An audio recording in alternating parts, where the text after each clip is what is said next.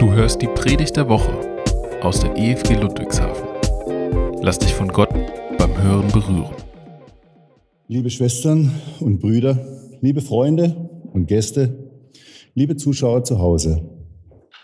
Ich begrüße euch ganz herzlich hier aus der Gemeinde der EFG Ludwigshafen.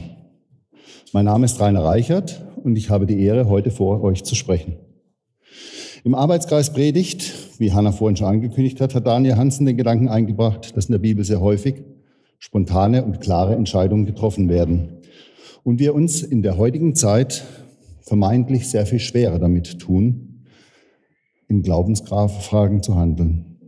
Daraus wurde spontan die kurze Predigtreihe unter dem Thema Titel Klare Entscheidungen in der Bibel gemacht, bei der ich heute den Anfang mache und nächsten Sonntag Daniel Hansen fortführt und Thomas Weber am 4. Juli den Abschluss macht. Beim Nachdenken, welcher Text mich in Bezug auf dieses Thema am meisten anspricht, kam Abraham und Isaac in mir hoch. So werde ich heute über 1. Buch Mose, Kapitel 22, Vers 1 bis 18 aus der Schlachterbibel predigen. Bevor ich euch aber diesen Text näher bringen möchte, ist es mein Wunsch, hier auf die eigentliche Fragestellung der Predigtreihe kurz einzugehen. Wir leben heute in einer sehr schnelllebigen Welt. Sie ist sehr kommunikativ und wir werden geradezu mit Informationen berieselt. Überall tauchen ein, taucht ein Gelehrter auf, eine Vielzahl an Prediger im Internet und Schriften ohne Ende. Für Interessierte ist es geradezu ein Dschungel, in dem man sich schwer tut, sich zu entscheiden, was richtig und was falsch ist. Darüber hinaus leben wir heute in einer Gesellschaft, in der man meist durch Familie, Freunde, Beruf, Lebensumfeld und auch Eigentum stark eingebunden ist und alle Veränderungen sorgsam überlegt und eher in kleinen Schritten getätigt werden. Zu Zeiten der Schriftlegung waren die meisten Menschen arm, besaßen oft nur die Kleidung am Leib und einen Holzlöffel, den sie mit sich führten, und lebten davon, was ihre tägliche Arbeitskraft ihnen ermöglichte. In vielen Schilderungen spricht Gott oder die Engel direkt zu den Menschen oder Jesus begegnet ihnen persönlich, was heutzutage immer weniger Menschen erleben. Hatten es die Menschen damals wirklich leichter, sich klar zu entscheiden oder liegt es an uns, dass es uns so vorkommt? Anhand dieses Predigtextes möchte ich dies mit euch gemeinsam anschauen. Wir hören die Schriftlesung Abrahams Gehorsamsprüfung, die Opferung Isaaks. Und es geschah nach diesen Begebenheiten, da prüfte Gott den Abraham und sprach zu ihm, Abraham. Und er antwortete, hier bin ich. Und er sprach, nimm doch deinen Sohn, den ein, deinen einzigen, den du lieb hast, Isaak, und geh hin in das Land Moria und bringe ihn dort zum Brandopfer dar auf einem Berge, den ich dir nennen werde. Da stand Abraham am Morgen früh auf und sattelte seinen Esel, und er nahm zwei Knechte mit sich und seinen Sohn Isaak. Und er spaltete Holz zum Brandopfer, machte sich auf und ging an den Ort, den ihm Gott genannt hatte. Am dritten Tag erhob Abraham seine Augen und sah den Ort von ferne. Da sprach Abraham zu seinen Knechten, bleibt ihr hier mit dem Esel, ich aber und der Knabe wollen dorthin gehen und anbeten und dann wollen wir wieder zu euch kommen. Und Abraham nahm das Holz zum Brandopfer und legte es auf seinen Sohn Isaak. Er aber nahm das Feuer und das Messer in seine Hand, und sie gingen beide miteinander. Da sprach Isaak zu seinem Vater Abraham, mein Vater. Und er antwortete, hier bin ich, mein Sohn. Und er sprach, siehe, hier ist Feuer und Holz, wo ist aber das Land, Lamm zum Brandopfer? Und Abraham antwortete, mein Sohn, Gott wird für ein Lamm zum Brandopfer sorgen. Und sie gingen miteinander. Und als sie an den Ort kamen, den Gott ihm genannt hatte, baute Abraham dort einen Altar und schichtete das Holz auf. Und er band seinen Sohn Isaak und legte ihn auf den Altar oben auf das Holz. Und Abraham streckte seine Hand aus und fasste das Messer, um seinen Sohn zu schlachten. Da rief ihn der Engel des Herrn vom Himmel her zu und sprach, Abraham, Abraham. Und er antwortete, hier bin ich. Er sprach, lege deine Hand nicht an den Knaben und tue ihm nichts. Denn nun weiß ich, dass du Gott fürchtest, weil du deinen einzigen Sohn nicht verschont hast um meinetwillen. Da erhob Abraham seine Augen und schaute, und siehe, da war hinter ihm ein Widder. der sich mit seinen Hörnern im Gestrüpp verfangen hatte. Und Abraham ging hin und nahm den wieder und brachte ihn als Brandopfer dar, anstelle seines Sohnes. Und Abraham nannte den Ort, der Herr wird dafür sorgen, so dass man noch heute sagt, auf dem Berg wird der Herr dafür sorgen. Und der Engel des Herrn rief Abraham zum zweiten Mal vom Himmel her zu, und er sprach, ich habe bei mir selbst geschworen, spricht der Herr, weil du dies getan und deinen Sohn, deinen einzigen nicht verschont hast, darum will ich dich reichlich segnen und deinen Samen mächtig mehren wie die Sterne am Himmel und wie den Sand am Ufer des Meeres. Und dein Same soll das Tor seiner Feinde in Besitz nehmen. Und in deinem Samen sollen alle Völker der Erde gesegnet werden, weil du meiner Stimme gehorsam warst. Genauso fühle ich mich beim Lesen des Textes. Ein Schlag mitten ins Gesicht.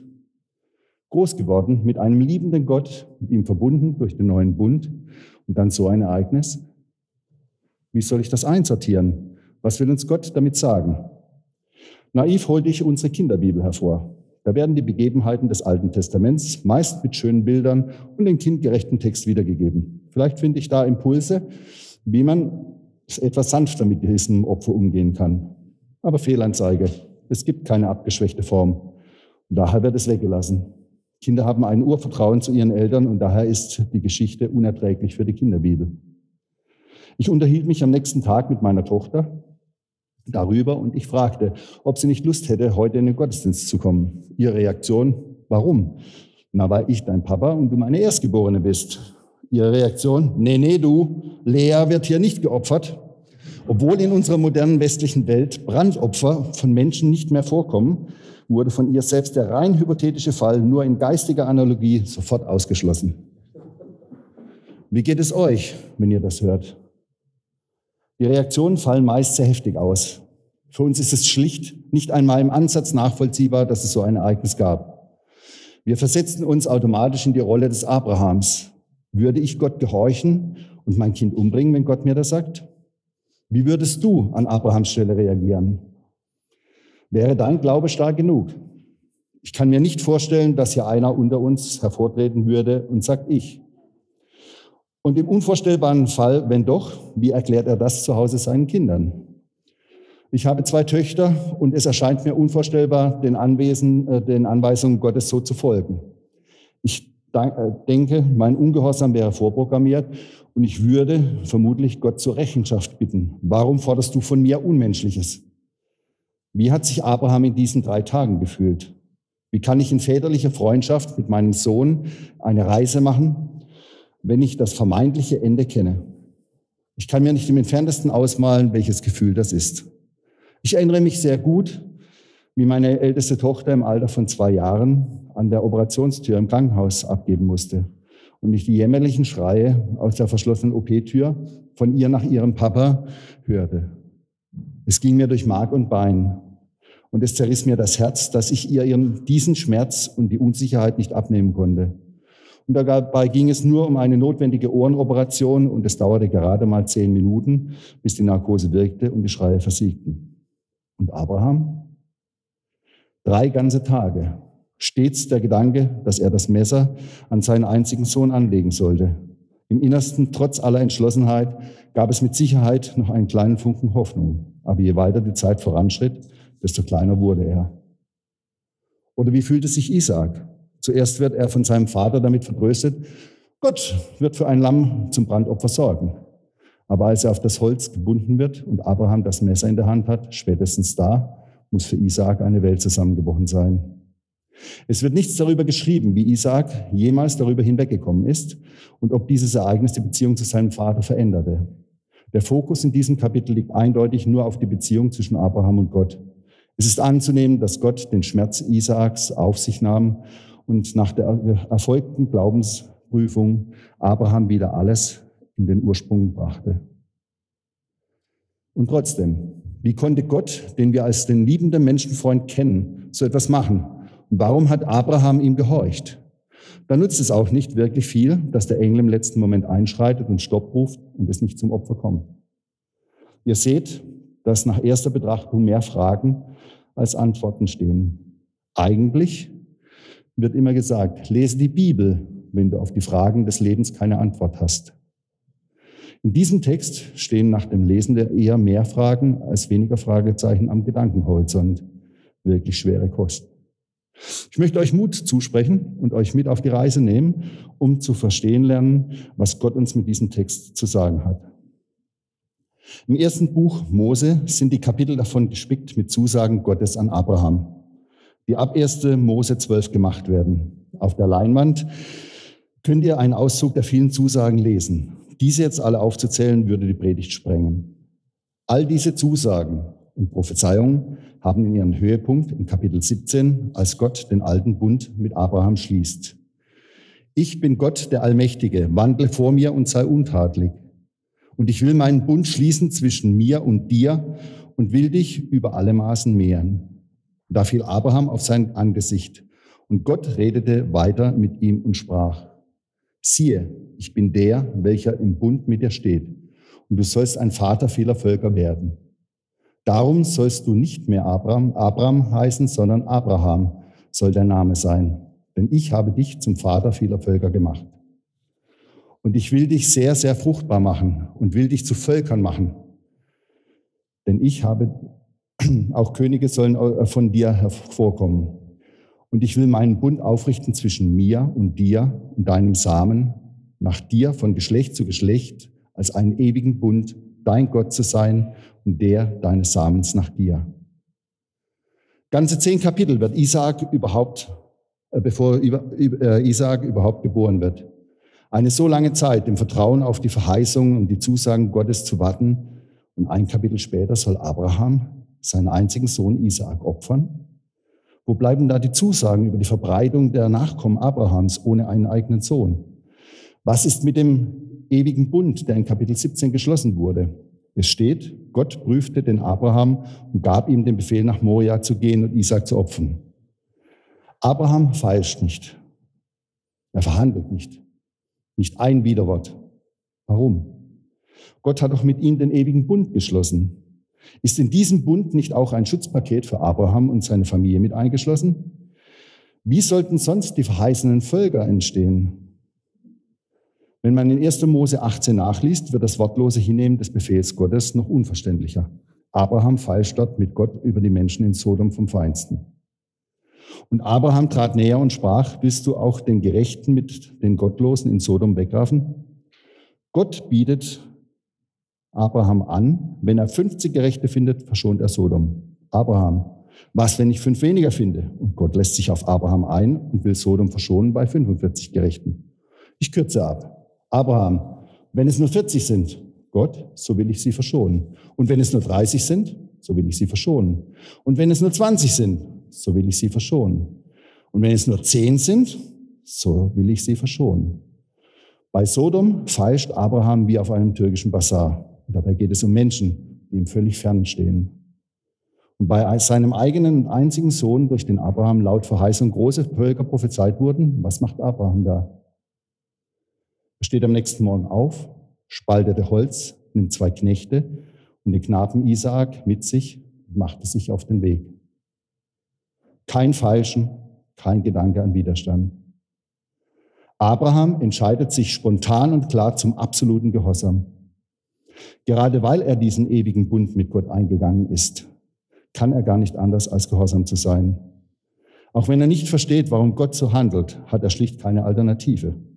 Nur ein Gehorsamer kann diesen ewigen Bund erfüllen.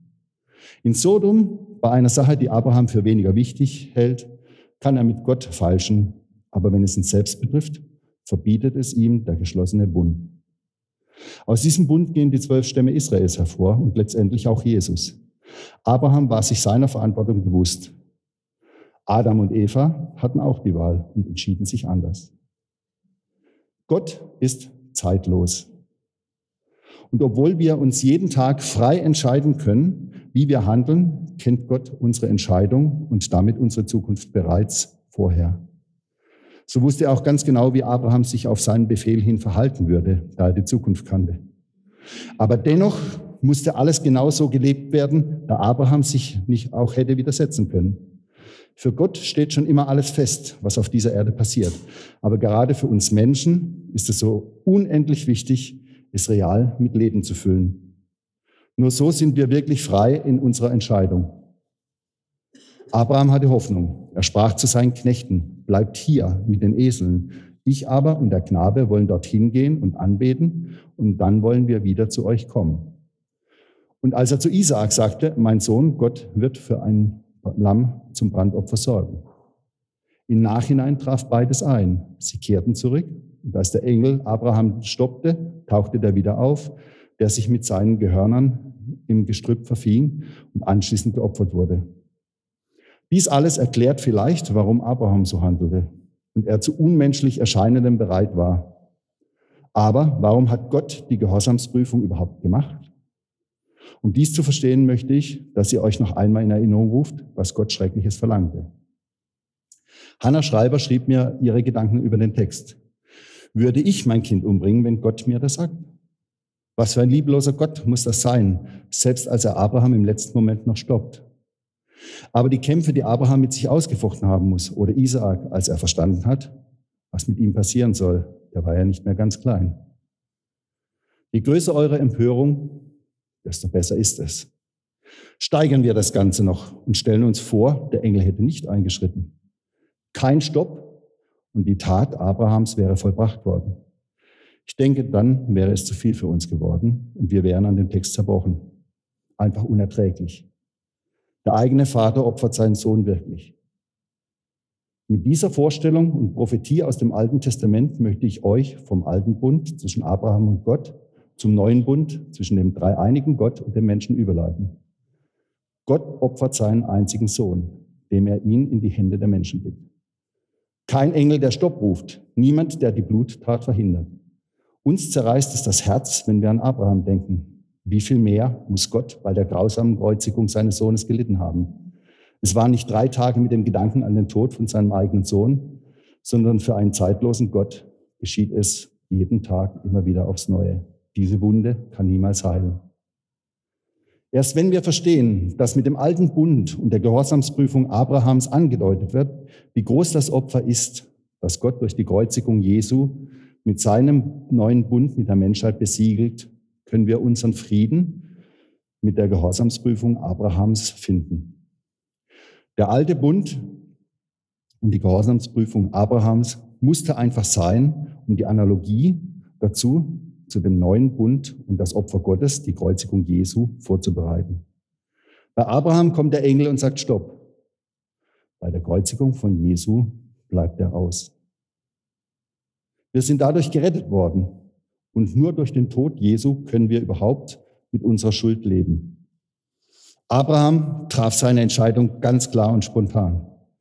Gott traf eine klare Entscheidung, indem er seinen Sohn für uns opferte. Und wir? Was hindert uns an der klaren Entscheidung zu Jesus? Angesichts großen, des großen Opfers Gottes für unsere Errettung gehen da ganz schnell die Argumente aus. Trotzdem hinderte mich Satan sehr lange daran, dieses klare Bekenntnis zu vollziehen. An Gott zu glauben war für mich relativ einfach, aber dieses Bekenntnis auszusprechen war noch einmal etwas anderes. Darum prüfe sich jeder, ob er bereits die Opferung Jesu in seinem Leben angenommen hat und damit errettet ist oder nicht. Wenn nicht, ist die Zeit gekommen für eine klare Entscheidung von dir. Amen.